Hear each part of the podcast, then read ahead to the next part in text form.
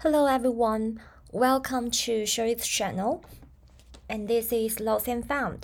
欢迎大家来到寻物启事。今天呢，我要分享一个二零二二我的第一阅读，第一读。那它是这个毛姆的《月亮与六便士》。其实这本书早在高中的时候就一直有听到过，当时我们。作文中经常看到有人会写，有的人这个什么抬头望着天上的月亮，有人只看着眼前地上的这个六便士。那一直有对于这本书有所耳闻，但是也一直没有嗯真正的走进它，因为觉得可能会是一本很枯燥无味的书。那正好在这个放春节的时候呢，二零二二年第一本阅读的书目，无意中遇到了它。那。读完这本书，最大的感受可能真的是“无对平庸生活自疑，则未到达抵达之时”。在以前，如果没有一定的这个生活经历的时候，可能真的是很难走进这本书的。我觉得这本书非常适合对于迷茫的年轻人，是一个很好的这个阅读指南。不管是在遭遇人生境遇的迷茫，或者是专业啊、工作、城市的困惑。这都是一本很棒很棒的启智者。我觉得人一生中可能经常会需要一个所谓智者的一个存在，可以为你指点迷津。有一些人会选择去询问一些所谓的算命师啊，或者去询问一些大师等等的。但是我觉得一本书会是一个非常好的启智者，因为它是一本书，它不能直接的代替你。做出回答，做出选择，他也不会站在他的眼界中给出所谓正确的建议。那他这本书他会看不到你的人生的处境，所以他避免了那种盲目建议的风险。不管你从阅读这本书中获得了什么，我相信那都是你内心的声音。你带着自己的困惑进去，看看里面的人物是如何挣扎在这个困惑中。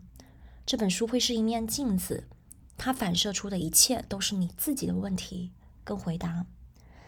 那很高兴在新年能遇到这么一本书，它可能不会直接的告诉你所有这些人生困惑的一个直接标准答案，但是呢，它可以让你意识到你是个什么样的人，走进你自己的真我，做出你本我的决定。好，那我们先来梳理一下这本书的一个故事线。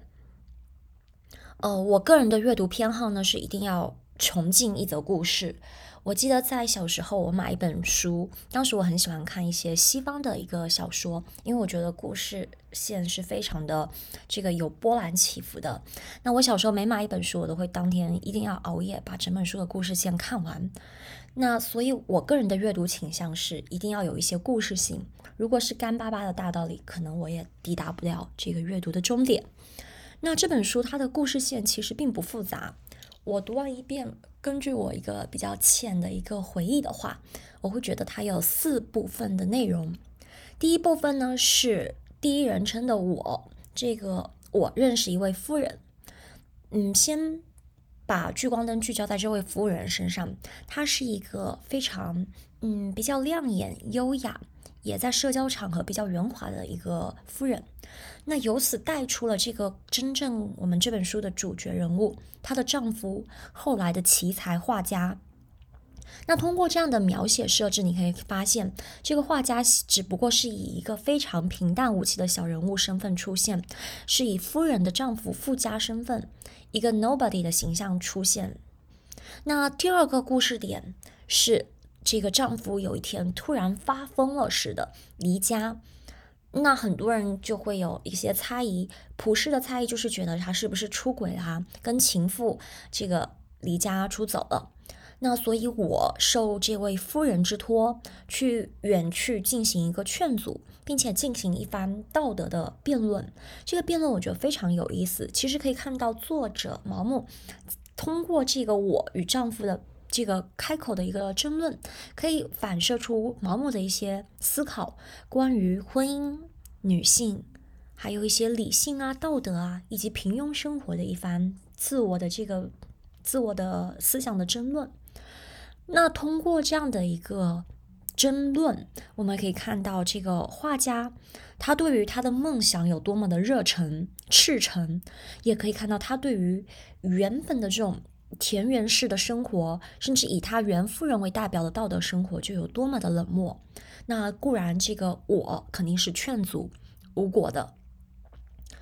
那第三个故事点是关于我与这位画家的重逢，以及介绍了一对很有意思的一对夫妇，他们的平静生活是怎样被这一位又是天才又是魔鬼画家打破的。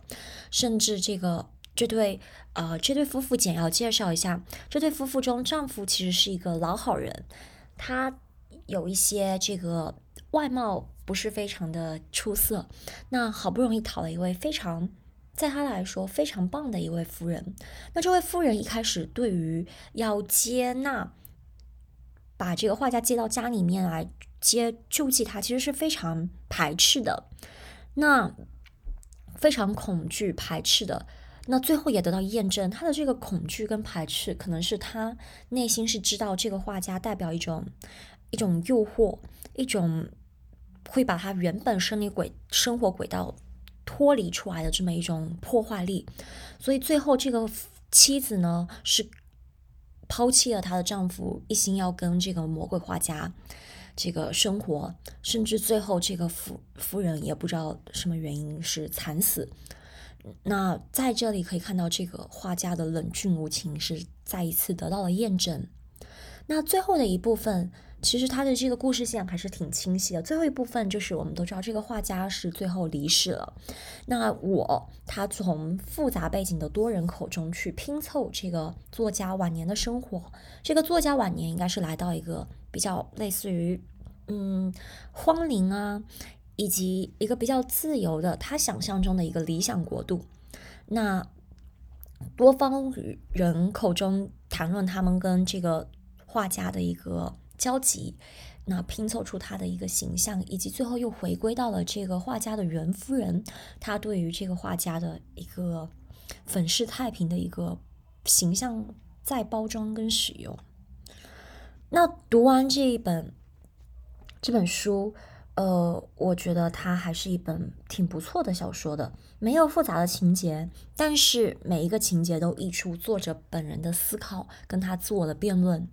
我也有看一些评论，有的评论是大力的褒扬了画家对于梦想的坚毅追求，唾弃平庸人生。这是我们很容易直观的感受到，这个画家对于他理想、想象生活，对于艺术的追求的这种。如痴如梦的这种热忱，那也有一些评论说不太喜欢这本书，因为觉得画家肆意的去践踏这些亲情啊、爱情，那对于女性的身形象很像一个奴隶主，过于的冷酷无情。但是我其实倒反而觉得这个画家形象，应该说毛姆就是特意以这样矛盾的形象呈现的。这个人他最极端的去追求自我，那他必然最极端的。糟蹋周遭，善与恶一般是互相依存的。如果他最纯粹的去追求一种美，也必然最纯粹的在行使着恶。那毛姆在书中有写到，他借由这个第一人称我，也有说到，他不想单极化的去夸大这个画家对于艺术的勇敢追寻，那去美化他，把他的那个斯德拜比可以。淡化掉，他只做这个客观描述的一件事，直观的剖析给读者看。我们可以看到，这个画家他是求人得人，他很幸运。其实对于我们大众，因为我觉得能发现自己的热爱，其实也是一个很难得、很幸运的事情。甚至他能在中年看似功成名就的时候，去断然的去追寻热爱，在贫瘠中奔赴着他理想的荒林，甘之如饴。那。当然，也可以说他是非常可怜的，他在物质上是难以果腹的，所以可能有些人会觉得，呃，何必呢？那他也是一个很可怜的形象，因为他总是唾弃从人类的这种温情中获得温暖，所以也可以说他是一个爱的可怜虫。那我觉得。读者读完这个这本书，至于读者我们想要选择哪一条路，其实就是我们读者自我的一个朝圣旅程，没有人能给我们一个正确的答案。嗯，选择什么道路，我们都会去承受各自的一个结果。好，那接下来呢，我会分享一下我在这本书中截取的一些我觉得非常有感触的一些语句，我们可以一起来看一下。呃，我做了一个简单的分类，第一部分是关于这个理想浪漫部分，然后有写到，浪漫主义是对平凡暗淡生活的一种抗议。那他也有讲到，我觉得大多数人这样度过一生，好像欠缺一点什么。我承认这种生活的社会价值，我也看到了他的井然有序的幸福，但是我的血液里却有一种强烈的愿望，渴望一种更狂放不羁的旅途。这种安详宁静的快乐，好像有一种叫我惊惧不安的东西。我的心渴望一种更加惊险的生活。只要在我的生活中能有变迁、变迁和无法预见的刺激，我是准备踏上灌石嶙峋的山崖，奔赴暗礁满布的海滩的。我觉得这段话真的是写的让我非常非常的。这个心血澎湃，甚至读完这段话，我会非常渴望去翻一下它的英文原版。中文的描写已经这么的优美，我很好奇这段的英文原文是怎么写的，所以我最近也在读它的英文版。后续如果有机会，也会做一个分享。嗯，那他也有描写到一些人是怎么样在这个社会机制中，呃。虽然是有血有肉，但是却是这个面貌模糊的活在这么一个大机制里。包括还有很有名的这一句话：“可是你已经四十了。”正是因为这个，我才想，如果现在再不开始，就太晚了。Never too late to start a business。我觉得做什么事情都不能考虑太晚。因为只要开始做，任何时候可能都不晚。甚至这一两年，我觉得最大的感悟就是，我觉得人生中很重要的一个命题是 fear。恐惧，很多人是要跟自我的这个恐惧做做斗争的。这个恐惧一方面，可能很多人是对年龄的恐惧，对自我的一个不自信。但是我觉得这是一个很很有意思的一个人生命题。年龄的这个恐惧是我们要去战胜、克服它的，也不能借用这个作为幌子，自我放逐、自我麻痹。嗯，那底下这句话很短，但是我觉得也很有力。我告诉你，我必须画画，我游不了我自己。一个人要是跌进水里，他游泳游得好不好是无关紧要的，反正他得挣扎出去，不然就得淹死。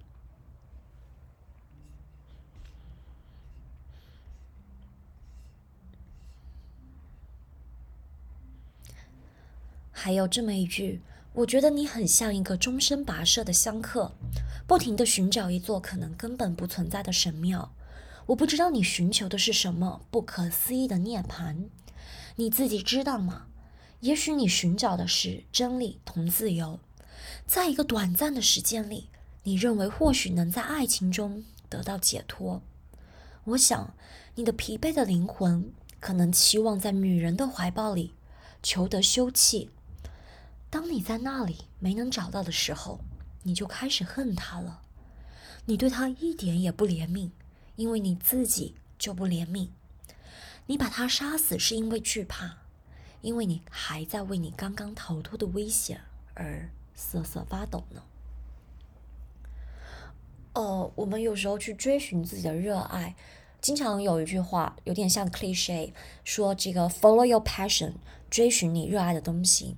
这个热爱的东西有时候是很虚无缥缈的，那有一些人就像是，不管是这个去像这个书中的画家这样子去苦寻一个虚无缥缈的幻境，这种。有好也有不好，可能一方面他脱离了现实，但是另一方面，我觉得他是不管他寻不寻得到结果，我觉得这个过程对于他来说是一个必经的旅程，也是一个很难得贴近本我的一个路程。其实读完这本书，我有点突然想到了这个《红楼梦》里面的宝玉，最后宝玉也是这样子，突然间结婚以后抛家弃就是脱离原本的生活轨道，去追寻一种幻境。我觉得他跟这个画家是有点像的，只不过《红楼梦》它的笔墨更多的是铺垫在前期，宝玉是怎么样走上这种追寻幻境的一个路程，而这个《月亮与六便士》是把结果告诉你，然后。简单的探寻这个路程，并且，呃，也有一些篇章是放在后人、他人的一个评价，带入后人作者的一个思考。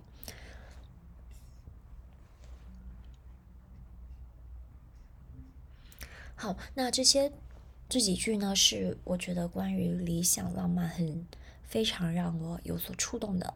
那其中它也有一些对于情感。的一些描写，我觉得也很有意思。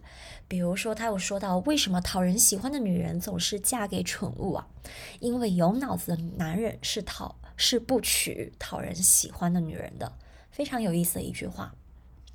嗯，以及还有说到很多人的一些婚姻，包括我们看一些过往年代一些。呃，长辈的他们的婚姻结合可以看到这么一句话，他说：“呃，过去我认为他爱这个人，实际上只是男人的爱抚和生活的安适在女人身上引起的自然反应。多数女人都把这种反应当做爱情了，这是一种对任何一个人都可能产生的被动的感情，就像藤蔓可以附攀附在任何一株树上。说到底，这种感情是什么呢？”他只不过是对有保障的生活的满足，对拥有家资的骄傲，对有人需要自己沾沾自喜，对和和对建立起自己的家庭洋洋得意而已。女人们秉性善良，喜爱虚荣，因此便认为这种感情极富于精神价值。但是在冲动的热情前面，这种感情是毫无防卫能力的。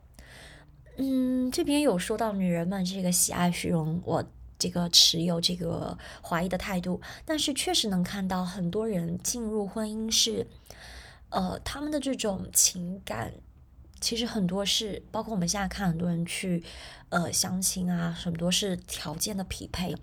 那其实很多人是一种需要一种安稳生活。那有时候我也不禁会想。难道这样子去匹配，只要任何一个人符合这个标准，我们就按先后顺序就跟他结婚了吗？我觉得这也是有点可怕的一个事情。嗯，就像这边有说的，如果有一旦有这种冲动的热情，这种感情是毫无防卫能力的。我觉得一个好的偏带有这个理想色彩的情感，应该是有排他性跟独特性的，应该不只是一种追求。安逸生活、组建家庭的一种，这个随便来一个就抓一个。那包括底下有讲，在爱这种感情中，主要成分是温柔。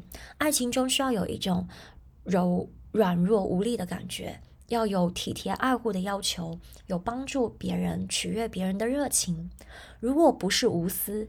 起码是巧妙的遮掩起来的自私，爱情包含着某种程度的腼腆跟怯懦。这句我觉得也写的非常的刻骨。有人说这个毛姆的文笔就像一个这个外科医生血淋淋的抛开，非常直接的就给你看。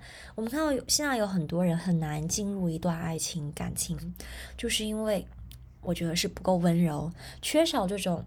去爱的需求，也缺少一种让别人走近的这么一个机会给别人，所以我觉得这个几很久以前这么盲目写的一段话，哦，可能我们到今天为止，时代是会变迁的，社会是会变迁的，但是人类的情感这些问题啊、命题啊，我觉得都是还是挺永恒的一个话探讨的话题。嗯，那他也有讲到，如果进入爱情，他要一个人离开自己的生活，专门去做一个爱人。即使头脑最清晰的人，从道理上他可能知道，在实际中却不会承认，爱情有一天会走到尽头。爱情赋予他明知是虚幻的事物以实质形体，他明知道这一切不过是镜花水月，爱他却远远超过喜爱真实。它使一个人比原来的自我更丰富了一些，同时又使他比原来的自我更狭小了一些。我觉得这句也真的写的很绝。嗯，去离开自己的生活去专门做一个爱人。我们知道，在爱情中可能真的是需要相互磨合、包容。你会失去一部分自我的东西，但是你也会获得对方提供的一部分，可以。所以，它从某些程度会让你更加充实。确实，从某些角度，你也损失了不我的一自我的一部分。好啦，那以上呢就是我对于这本书的一个阅读感悟跟一个分享。希望大家，嗯，有机会也可以拿起这本书。它的阅读时间不会很长，零碎差不多两天两个五的时间，我能把它读完。Okay, so I guess this is the end. See you next time.